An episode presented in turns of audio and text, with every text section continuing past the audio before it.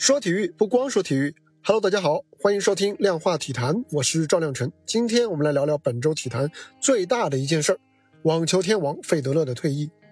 随着费德勒宣布退役啊，他的一系列伟大纪录也将就此凝固下来，包括二十届大满贯冠军在内的一百零三个冠军头衔，三百一十周世界第一，三百六十九场大满贯单打胜利，连续二十三次大满贯四强和连续三十六次大满贯的八强，以及。ATP 排名系统诞生以来最年长的世界第一。近年来啊，费德勒因为身体和年龄的原因呢，在和纳达尔、德约科维奇的三巨头角逐中，已经落到了下风。他的大满贯的冠军的数量也已经被纳达尔和德约超越。但是呢，费德勒的退役掀起的巨大反响呢，依然在提醒着大家：记录可以被追赶、被刷新，但是呢，还是有一些特质让费德勒成为一位无可替代的网球大师。费德勒是横跨网球新老两大技术时代的传奇。如今的男子网球强调的是更快的速度和更强的力量，更多的顶级选手呢，他们选择在底线战斗。而费德勒呢，同样，当然他也是非常擅长在底线战斗的。但是同时呢，费德勒还掌握着一项日渐失传的技艺，那就是优雅从容、写意的在球场的任何一个位置击球，一种更加符合人们对传统网球认知的风格。实用和审美，这两项已经在网球和其他各种职业体育项目当中被多次证明难以共存的特点，却在费德勒的手中被综合了下来。在被认为关于费德勒最深入的书籍《弦理论》当中呢，作者是这样写的：费德勒是罕见的超自然的运动员，他拥有智慧、玄奥的预判力，在场上的感觉、阅读和操控对手的能力，他还有混合旋转。和速度的能力，误导和仰攻的能力，提前布局战术的能力，外围视野、肌肉感知力，以及替代了单调的对球速的控制的更加丰富的一个控制力。在费德勒的技术组成当中的力量和速度啊，固然是重要的一环，但是呢，他还有更多的网球的技术和装备啊。不夸张的说，费德勒就是一本现代网球的百科全书。费德勒呢，还是不折不挠，和伤病抗争不休的战士。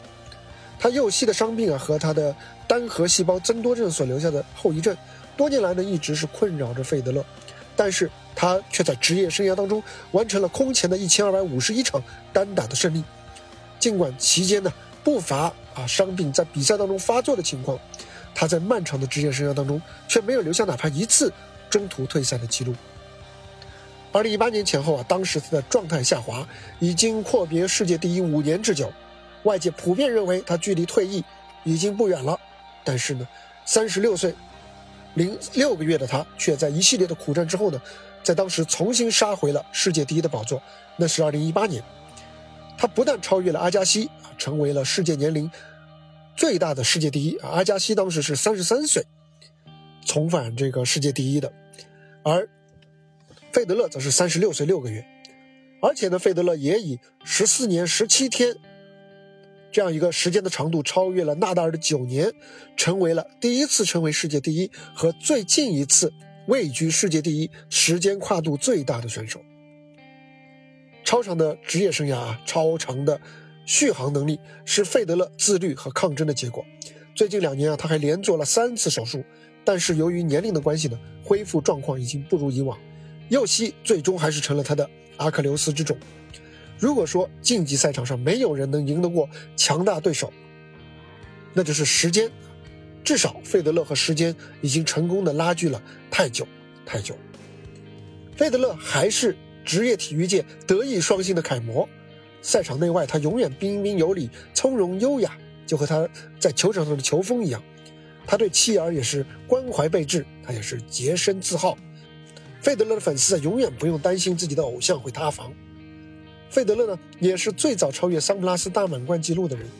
有他在前面领跑开路，纳达尔和德约科维奇这些追赶者才能够更好的激发出自己的潜力。费德勒收获的赞美啊，既是和他丰富的荣誉和记录相匹配的，但是又不止于此。费德勒在世界网坛乃至世界体坛的存在，其实是。更多的被寄予了一种怀念，在费德勒的身上呢，古典时代的体育那种隽永的美感，和工业时代的体育的高效和刺激，似乎都存在他一个人的身上。